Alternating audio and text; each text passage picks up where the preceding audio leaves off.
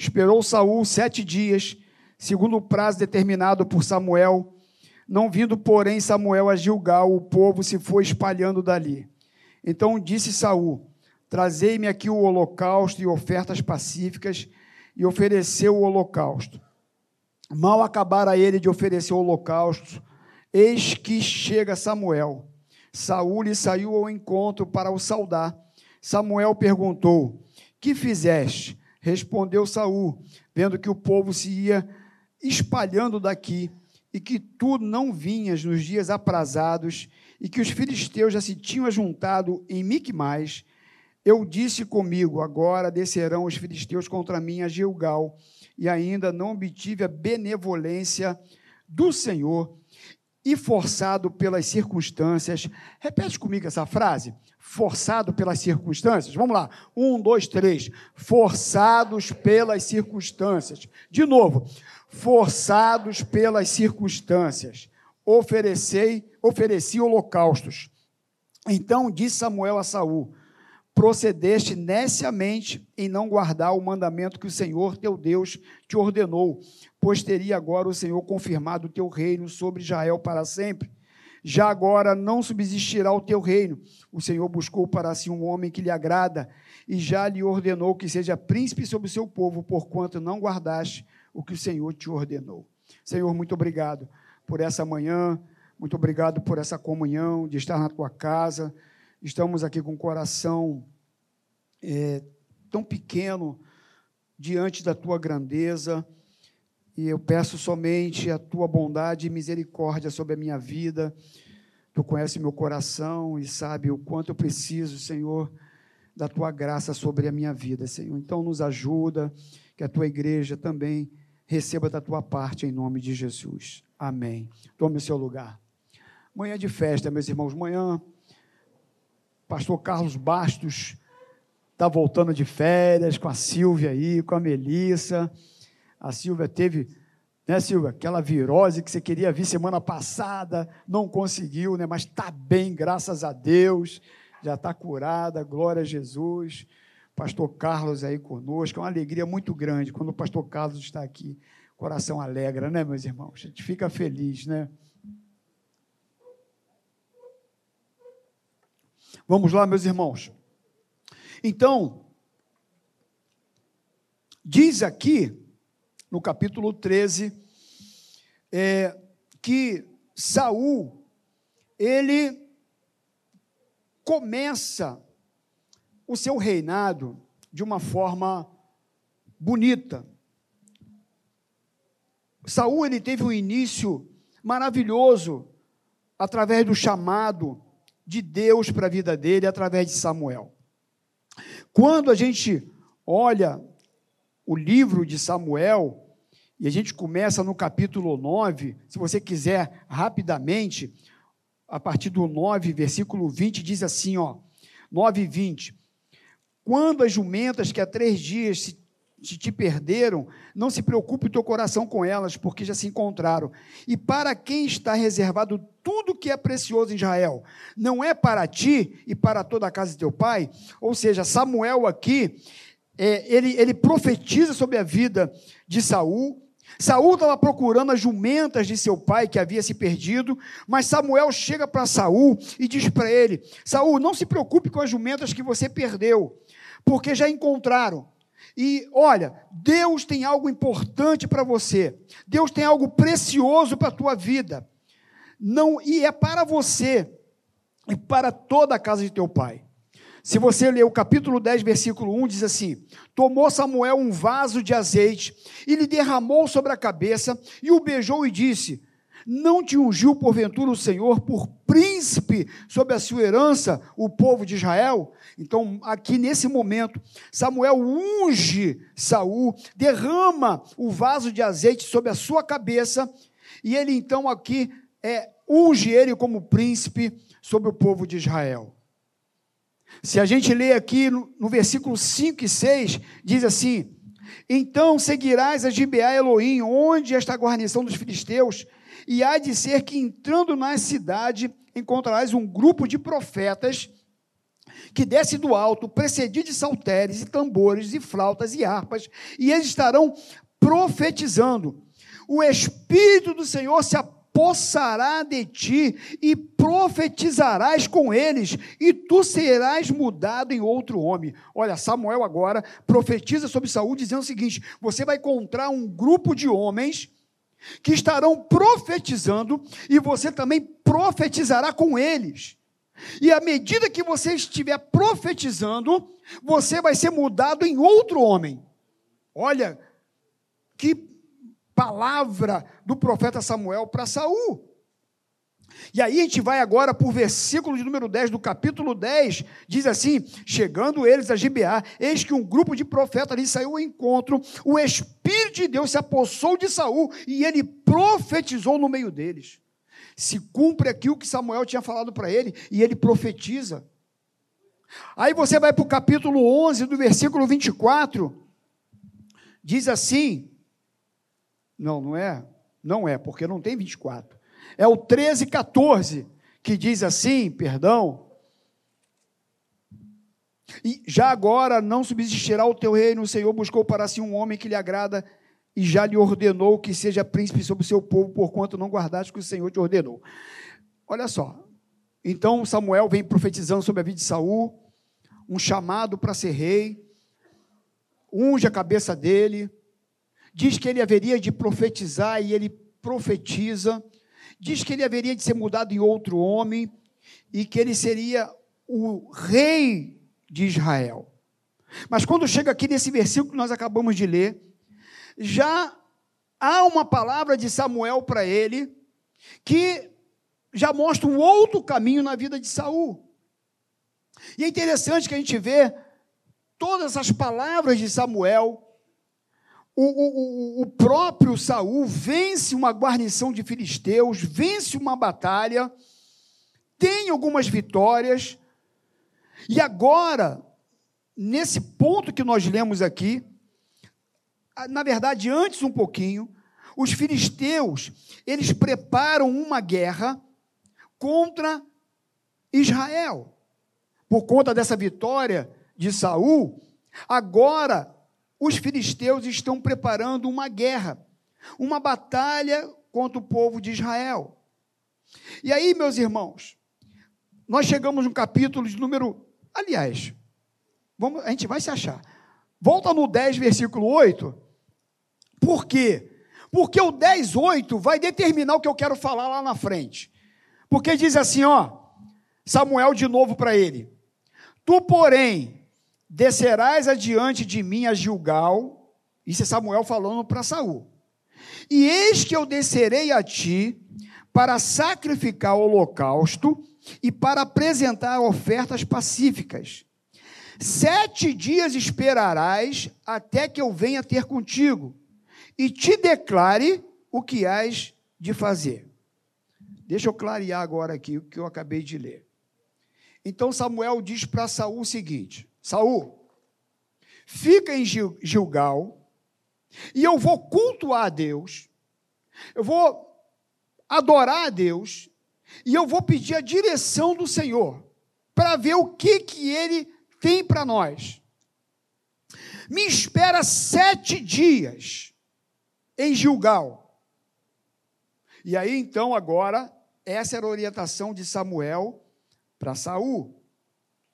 E aí então ele pede a estola sacerdotal no versículo é, 9 e 10. E ele então agora vai consultar o Senhor. E a gente caminhando aqui, meus irmãos, para o capítulo que nós lemos, a partir do versículo 8, a gente lê que Saul ele espera sete dias, segundo a orientação de Samuel. Não foi isso? Samuel não pediu para ele, espera sete dias, porque eu vou cultuar Deus e eu vou voltar pedindo a direção do Senhor para ver que, aquilo que Ele quer de nós. Qual é a direção que Deus quer? Só que aqui no capítulo 13, no versículo 8, diz assim: esperou Saul sete dias, segundo o prazo determinado por Samuel. Não vindo, porém, Samuel a Gilgal, e o povo começou a se espalhar dali, porque o povo começou a ouvir que os filisteus estavam vindo para invadir, para guerrear com eles. E agora Saul começou a ficar com medo. E o povo também com medo. E o povo começou a se espalhar. E o povo começou a fugir. E diz então aqui no versículo de número 9 que quando Saul percebeu que o povo estava se espalhando e as notícias estavam chegando que os filisteus estavam vindo, o que, que ele faz? Olha aí na, na, palavra, me ajuda aí, vamos acompanhar na leitura. Então disse Saul: Trazei-me aqui o holocausto e ofertas pacíficas, e ofereceu o holocausto. Mas acabara ele de oferecer o holocausto, eis que chega Samuel. Saul lhe saiu ao encontro para o saudar. Samuel perguntou: O que fizeste? Respondeu Saul: Vendo que o povo ia se espalhando daqui, e tu não vinhas nos dias aprazados, e que os filisteus já se tinham ajuntado em mim, que mais? Eu disse comigo: Agora descerão os filisteus contra mim a Gilgal, e ainda não obtive a benevolência do Senhor. Aí a frase que eu pedi para vocês repetirem, repetirem. Ele diz assim: E forçado pelas circunstâncias, ofereci holocausto. Então, meus irmãos, a ordem de Samuel era: espera sete dias, que eu vou cultuar a Deus, vou pedir a direção de Deus e vou voltar, para te dizer o que você tem que fazer. No sétimo dia, Saul, vendo que o povo estava fugindo, Samuel não chegava. Acredito que passou a parte da manhã. Já estava chegando de tarde. E Samuel não chegava. E o que, que ele faz? Ele pede a estola sacerdotal e ele consulta a Deus, ou pelo menos quer consultar a Deus, com a estola sacerdotal e oferece um holocausto a Deus, um culto a Deus. Só, meus irmãos, que essa atribuição não pertencia a ele. Essa atribuição somente o sacerdote poderia fazer. E ele agora faz algo que não cabia a ele fazer. E o primeiro ponto aqui, meus irmãos, que eu coloquei é: as circunstâncias não podem me fazer tomar decisões nos meus valores, mas sim no que a palavra de Deus diz. O que, que a gente quer dizer com isso, meus irmãos? Porque Saul por sua falta de paciência, ele toma uma decisão precipitada. Quantas vezes nós temos que esperar o tempo de Deus da nossa vida e a gente não consegue? A gente não espera. Parece muitas vezes que o tempo de Deus é louco. Parece muitas vezes que o tempo de Deus é. Não, não, não, não, não está alinhado com o nosso relógio. Até porque não está. O tempo é dele, a hora é dele. E muitas vezes parece que as circunstâncias conspiram contra nós. Mas Deus sempre está, sabe, nesse controle do tempo, da vida, de todas as coisas. E Deus costuma sempre dizer para mim e para você: olha, não faça isso, eu vou te abençoar aguarda por mim. Mas o grande problema é que muitas vezes nós não queremos pagar o tempo da espera. A gente é muito precipitado, ansioso. Queremos resolver as coisas do nosso jeito, da nossa maneira. Só, meus irmãos, que se Deus já disse para mim e para você que Ele está cuidando da nossa vida, Ele está cuidando da nossa vida. Mas eu sei muito bem porque eu passo por isso.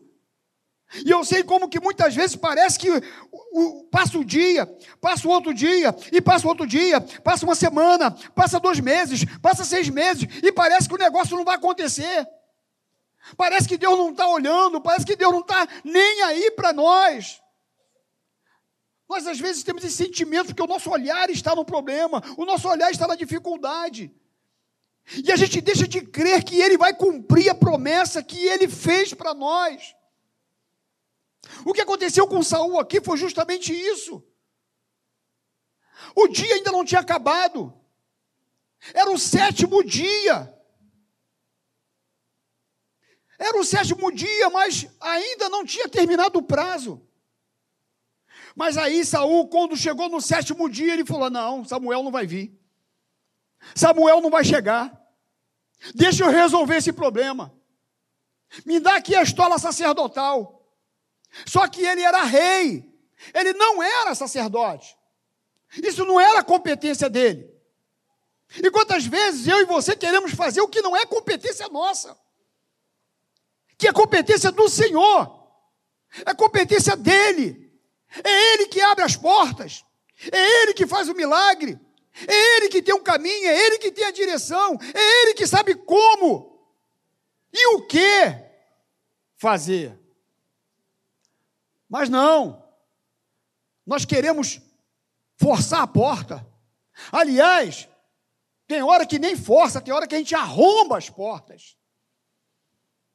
E Deus está olhando assim, eu falei, não mandei te fazer nada disso. E aí a gente quer fazer do nosso jeito. E aí, sabe o que acontece? A gente diz assim, mas Deus, forçado pelas circunstâncias, foi o que Saul disse para Samuel. Samuel falou assim: O que, que você fez, cara? O que que você fez? Não, o povo estava se espalhando, os filisteus já estavam vindo, e, e tu não chegava. E forçado pelas circunstâncias. E esse forçado pelas circunstâncias, meus irmãos, é uma coisa que muitas vezes a gente diz para Deus. Quantas vezes nós falamos para Deus, mas Deus, diante disso eu tinha que fazer isso aceitar aquele dinheiro que não deveria. E aí você, mas tu sabe como é que está a minha situação? Tu sabe como é que eu estou. Olha aí o drama que eu estou vivendo na minha vida financeira. Forçado pelas circunstâncias. Lembra de José na casa de Potifar? O cara, o cara escravo, uma mulher bonita, com dinheiro, ele sozinho, a oportunidade estava ali, tudo para ele se dar bem. E ele podia dizer para Deus: Mas Deus, olha, eu estava aqui. A mulher bonita.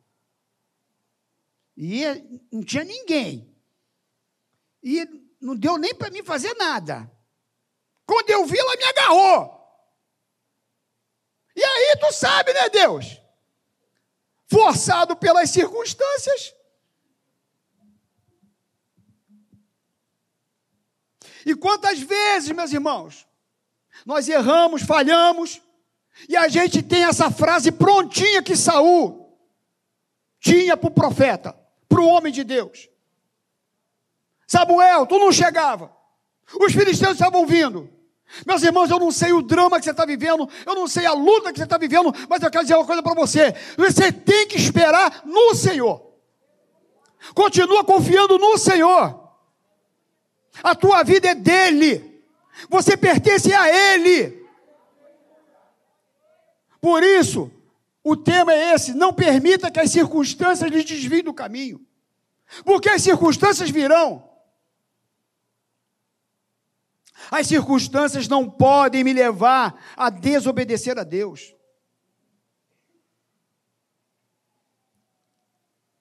Ah, sabe como é que é, não?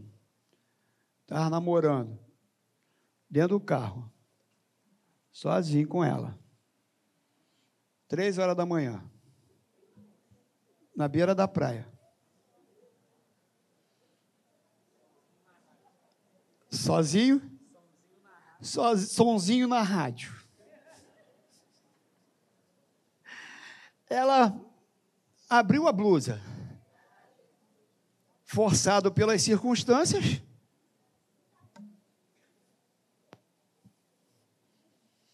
Também, a circunstância, né? Ó, três horas da manhã, ó, também é forcei a ó. Mas a gente tem essa frase pronta, meus irmãos. Forçado pelas circunstâncias. E as circunstâncias não podem me levar a desobedecer a Deus. Se é algo que desagrada a Deus, é desobediência. E aqui Saul havia recebido uma ordem expressa de Deus. A ordem de Deus através do profeta é: espera sete dias. Não tinha acabado ainda o prazo. Ainda não acabou, meu irmão. ainda não acabou. Não acabou, não. Tem aí umas frases feitas e prontas, mas de vez em quando é bom usar elas. Que Deus não chega atrasado. Ele chegou no sétimo dia. Foi lá, não sei, mas chegou. Deus sempre chega. Deus sempre chega.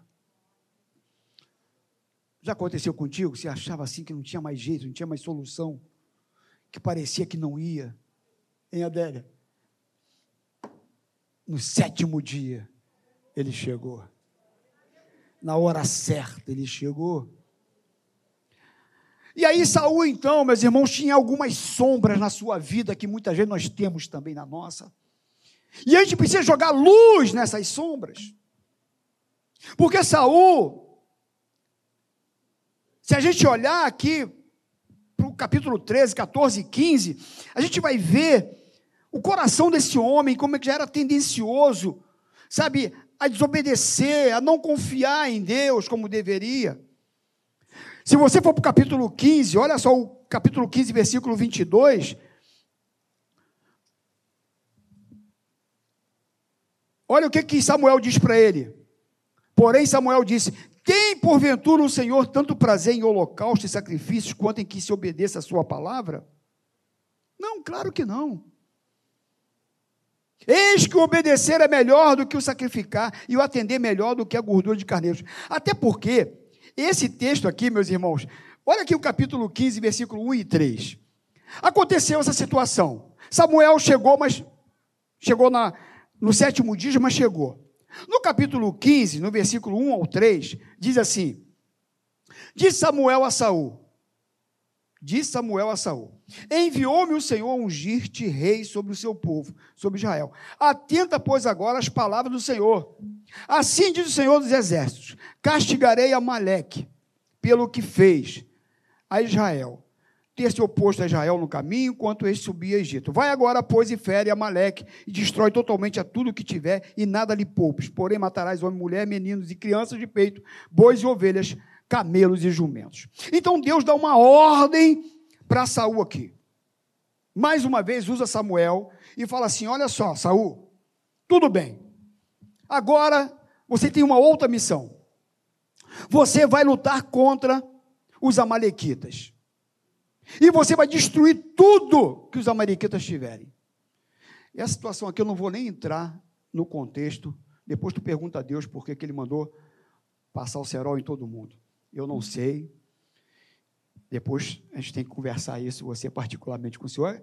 Era um outro tempo, é o Antigo Testamento, e Deus tinha um propósito nisso, com certeza.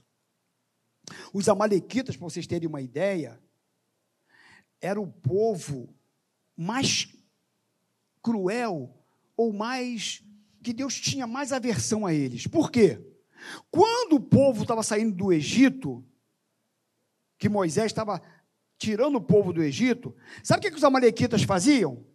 Os amalequitas deixavam o povo passar, e normalmente quem fica para trás?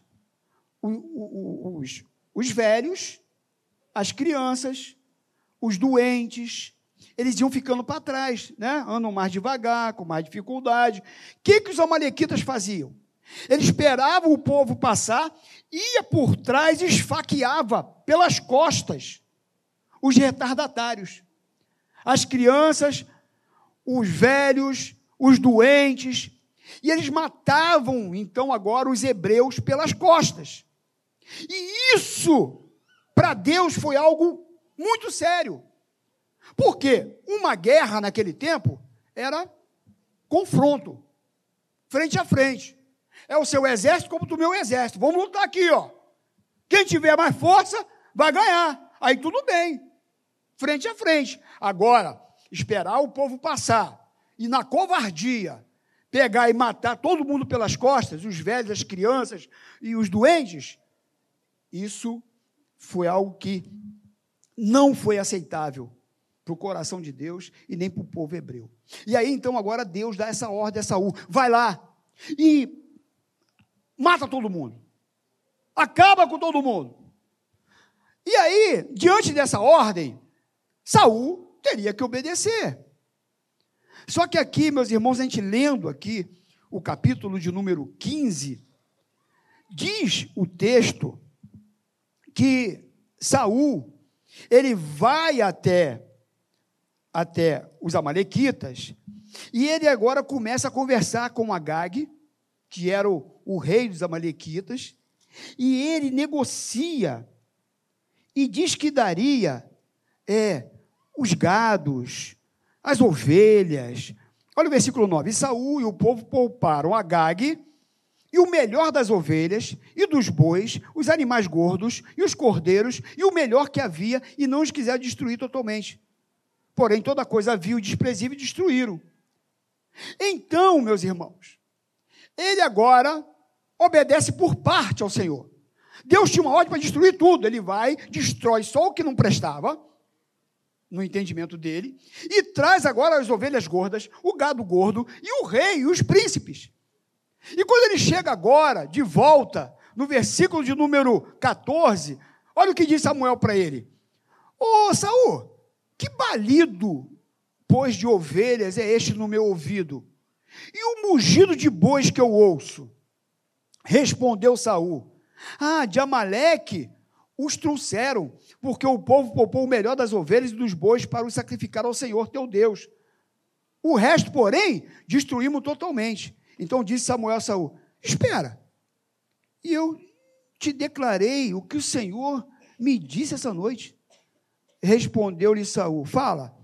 Prosseguiu Samuel: Porventura, sendo tu pequeno aos teus olhos, não foste por cabeça da tribo de Israel, não te ungiu o Senhor rei sobre ele?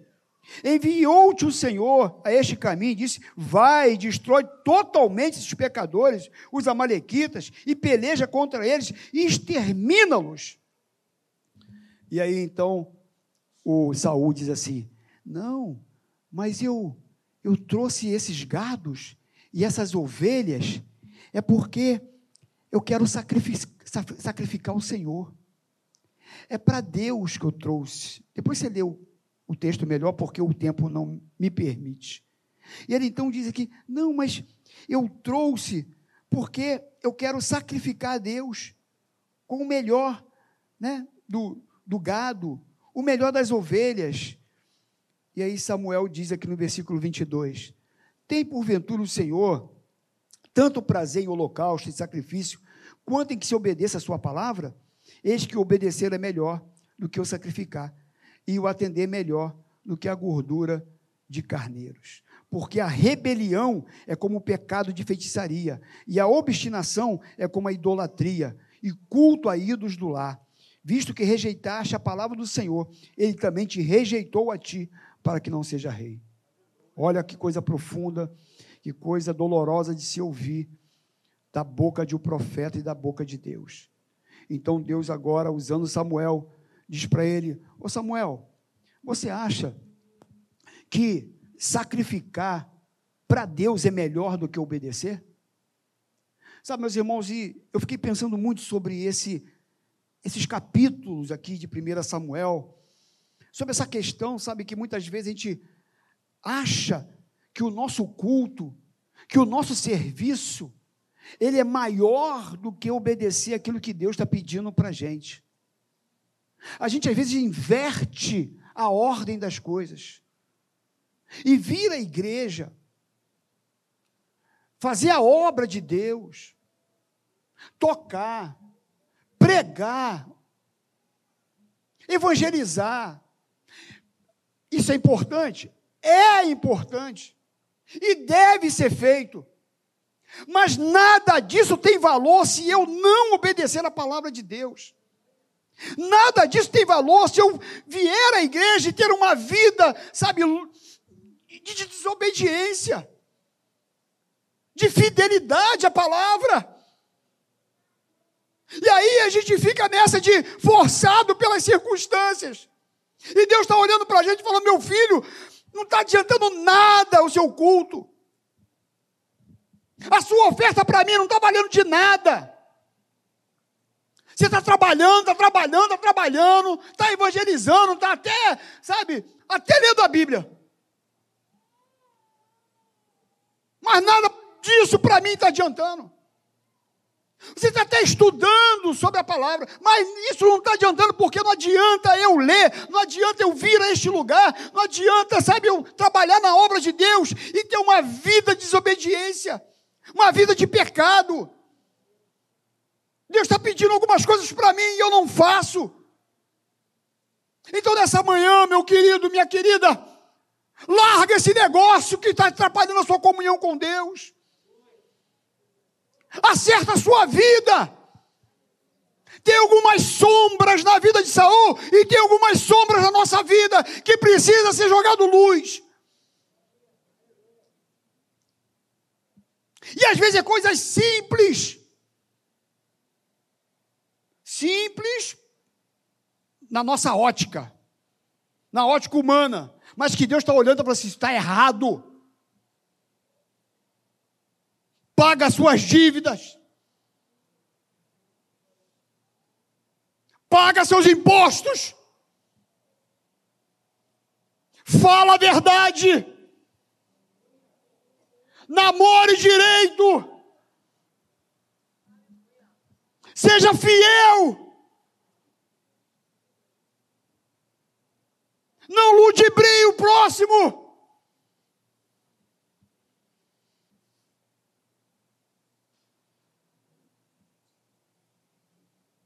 E muitas vezes a gente está igual Saul. Foi ungido, profetizou, fala em línguas, canta bonito. E misericórdia de ouvir o que Saul ouviu da parte de Deus. Samuel disse para ele: Olha, Deus já te largou de mão e já escolheu outro para botar no teu lugar, porque você não é digno. Eu sei que a gente vive no tempo da graça. O grande problema é que às vezes a gente quer usar a graça para fazer uma desgraça na nossa vida. Porque a graça tem limites.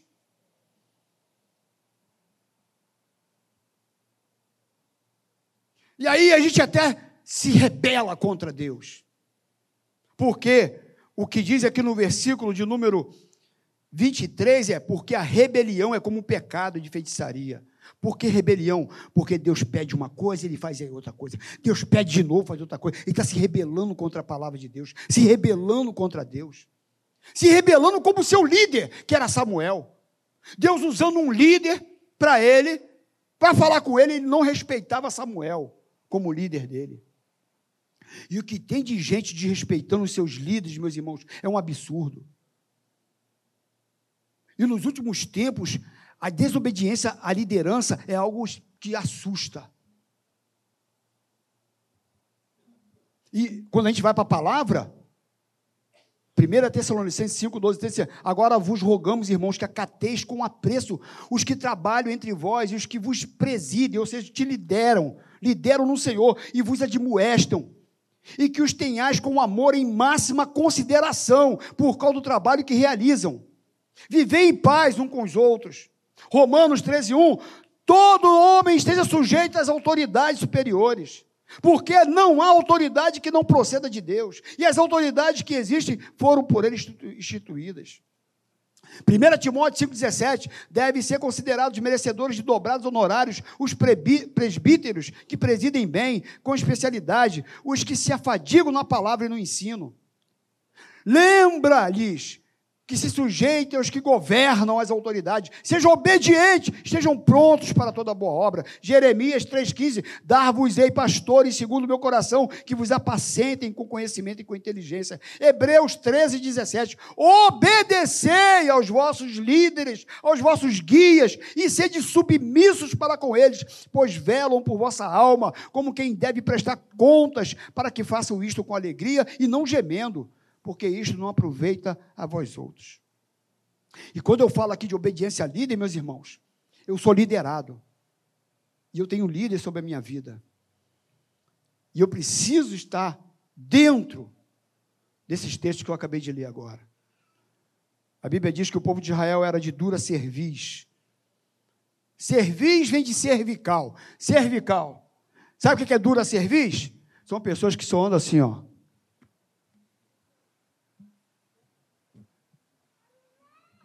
Elas não conseguem dobrar sua cerviz. Elas não conseguem se humilhar, se submeter à liderança, respeitar os seus líderes. São pessoas prepotentes. E Saul era alguém assim. Samuel falava com ele, ele fazia diferente.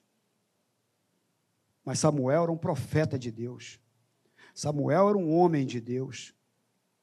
E o que tem de gente, meus irmãos, que é de dura cerviz, que não respeitam as suas lideranças, não se submetem. E eu não estou só falando de liderança pastoral, liderança de departamentos, liderança no seu emprego, liderança dentro de casa do pai e da mãe,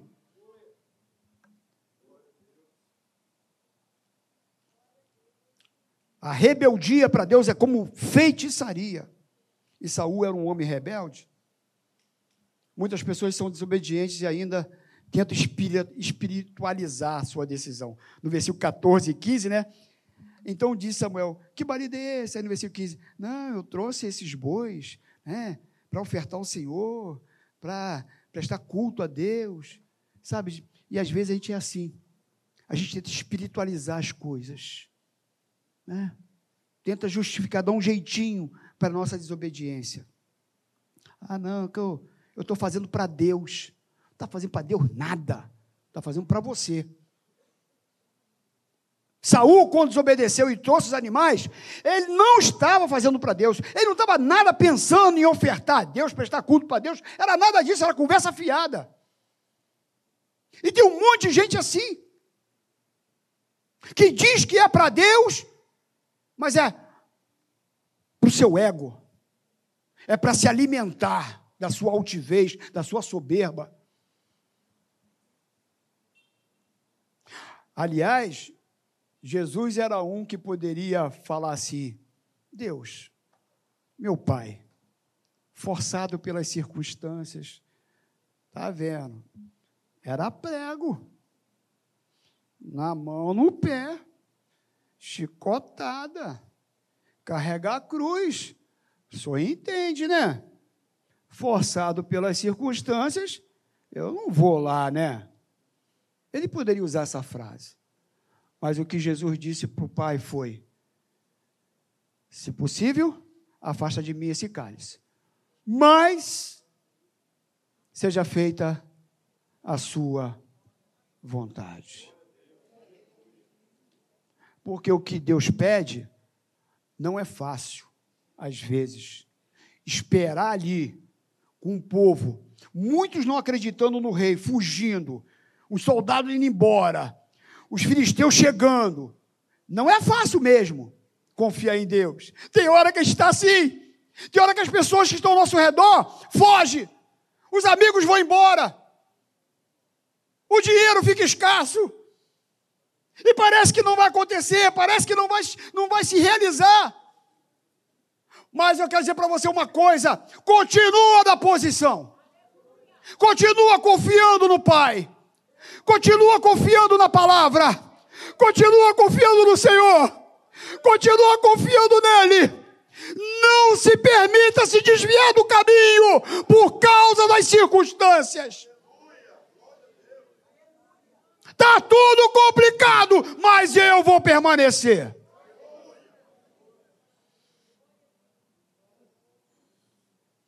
As circunstâncias e as demandas não podem roubar a adoração verdadeira. Já havia sete anos, mais ou menos, do reinado de Saul, quando ele, aqui no 1435, olha só, meus irmãos, 1435, edificou Saul um altar ao Senhor. Este foi o primeiro altar que ele edificou. Nesse ponto aqui, pelos estudiosos, já tinha aproximadamente sete anos no seu reinado. Depois de sete anos, o cara foi levantar o altar para o Senhor.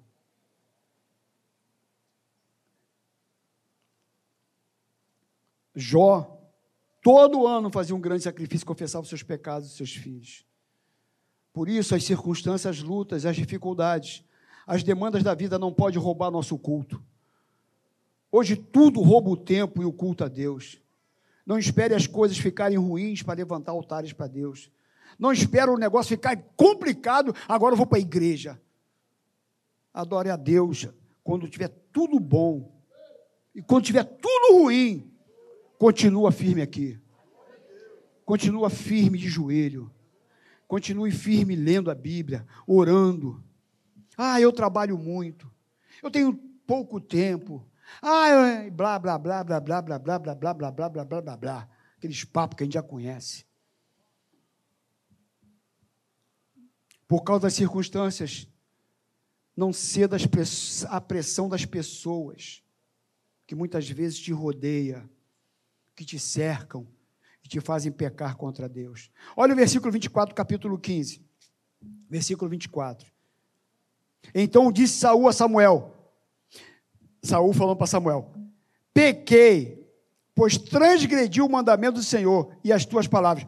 Porque o que? Temi o povo e dei ouvidos à sua voz. Olha aí. O povo fez uma pressão sobre ele. Ó, oh, os filisteus estão vindo aí, cara. Não vai fazer nada, não? Ó, oh, eles vão atacar a gente. Vai ficar aí quieto aí? Tu é o rei. E agora? O que, que tu vai fazer? E aí, por conta da pressão do povo, ele pecou contra Deus não confiou na palavra de Deus. E meus irmãos, o que tem gente que por conta da pressão das pessoas pecam contra Deus, erram contra Deus, por conta do sistema, por conta da mídia. Eu vi a Fernanda Brum num vídeo essa semana, não sei se é novo ou se é antigo esse vídeo. Ela estava falando o seguinte: ela estava num programa de televisão e alguém perguntou para ela sobre roupa. E ela falou assim: Não, eu, eu, eu, não, eu, não, eu, não, eu não uso esse tipo de roupa. Eu não mostro o meu umbigo. É cropped? Cropped. Eu não uso esse tipo de roupa. Ah, mas você tem um corpo lindo, um corpo maravilhoso. Ela, mas o meu corpo é para o meu marido. O meu corpo é do Senhor e é para o meu marido. Eu não visto esse tipo de roupa. Mas você é linda, você não sei o quê. Ela, eu não visto. Ah, mas todo mundo, e, e todo mundo está na praia, e todo mundo, ela. Eu não sou todo mundo. Eu gostei, rapaz. Gostei da Fernanda Brum, rapaz. Mandou firme. Sabe o que é isso? Não deixar que a mídia, que o povo me pressione e eu faça para agradar o povo. Que se dane o povo. A minha vida é do Senhor. Que se dane o que a mídia diz. Quer ser meu amigo? É isso mesmo. É santarrão. Problema teu, se eu sou santarrão.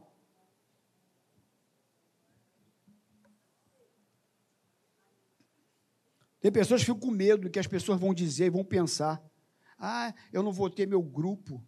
Pô, na faculdade lá, vai, tu vai sentir uma pressão, já está sentindo. E Problema deles. Problema da pressão. Minha vida é do Senhor. Eu sou de Jesus. Meu irmão, se a Bíblia diz que a sensualidade é pecado, é pecado. E ela diz que a sensualidade é pecado. Então é pecado. O que ele te pede é integridade. Para terminar, meus irmãos, as circunstâncias do sucesso de outros não podem me levar às comparações. 18, de 6 a 12, para a gente. É o último ponto aqui.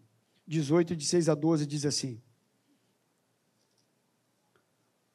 Sucedeu, porém, que vindo Saul e seu exército, e voltando também Davi, de ferir os filisteus, as mulheres de todas as cidades de Israel saíram ao encontro do rei Saul, cantando e dançando com tambores, com júbilo e com instrumentos de música. As mulheres se alegravam e cantando alternadamente diziam: Saul feriu os seus milhares, porém Davi os seus dez milhares.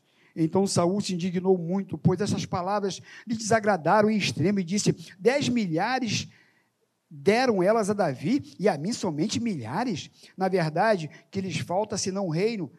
Daquele dia em diante, Saul não via Davi com os bons olhos. No dia seguinte, um espírito maligno da parte de Deus se apossou de Saul, que teve uma crise de raiva em casa, e Davi, como nos outros dias, dedilhava a harpa. Saul, porém, trazia na mão uma lança que arrojou, dizendo: Encravarei a Davi na parede. Porém, Davi se desviou dele por duas vezes. Saul temia Davi, porque o Senhor era com este e tinha retirado de Saul. A inveja, essa sombra na vida de Saul era outra dificuldade, que era a inveja. Por isso, nessa manhã, não se coloque no lugar do outro.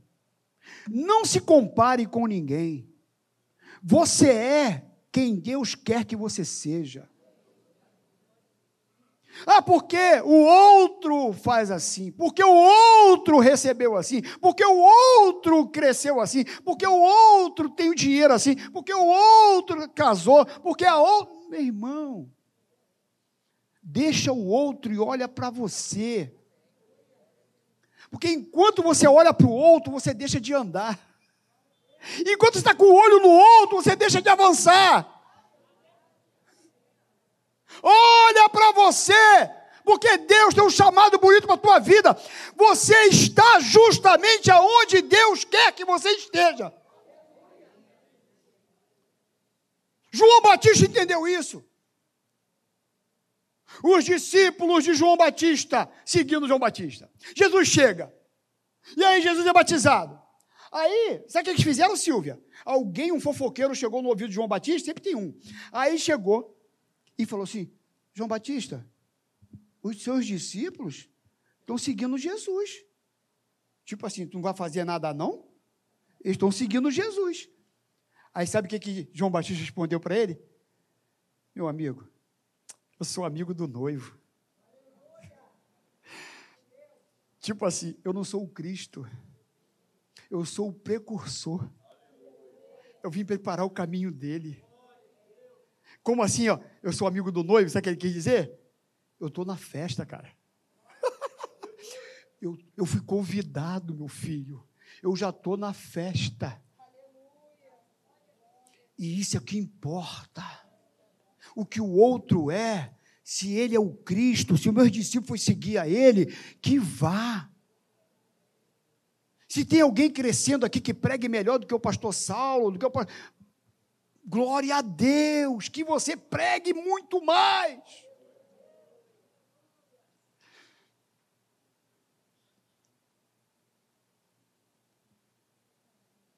Sabe, meus irmãos, Saul tinha sombras na sua vida, e nós também temos. Mas nessa manhã, o Espírito Santo quer jogar luz, iluminar o que precisa ser iluminado que a gente possa olhar para Deus com a graça maravilhosa, infinita que foi derramada, e essa graça que, sabe, nos alcança nessa manhã, que a gente possa fazer com que o coração de Deus se alegre conosco. Que essa manhã seja manhã de perdão, seja manhã de reflexão, manhã de análise Examine-se, pois, o homem a si mesmo. Que a gente possa examinar nesta manhã e que Deus possa se agradar de nós.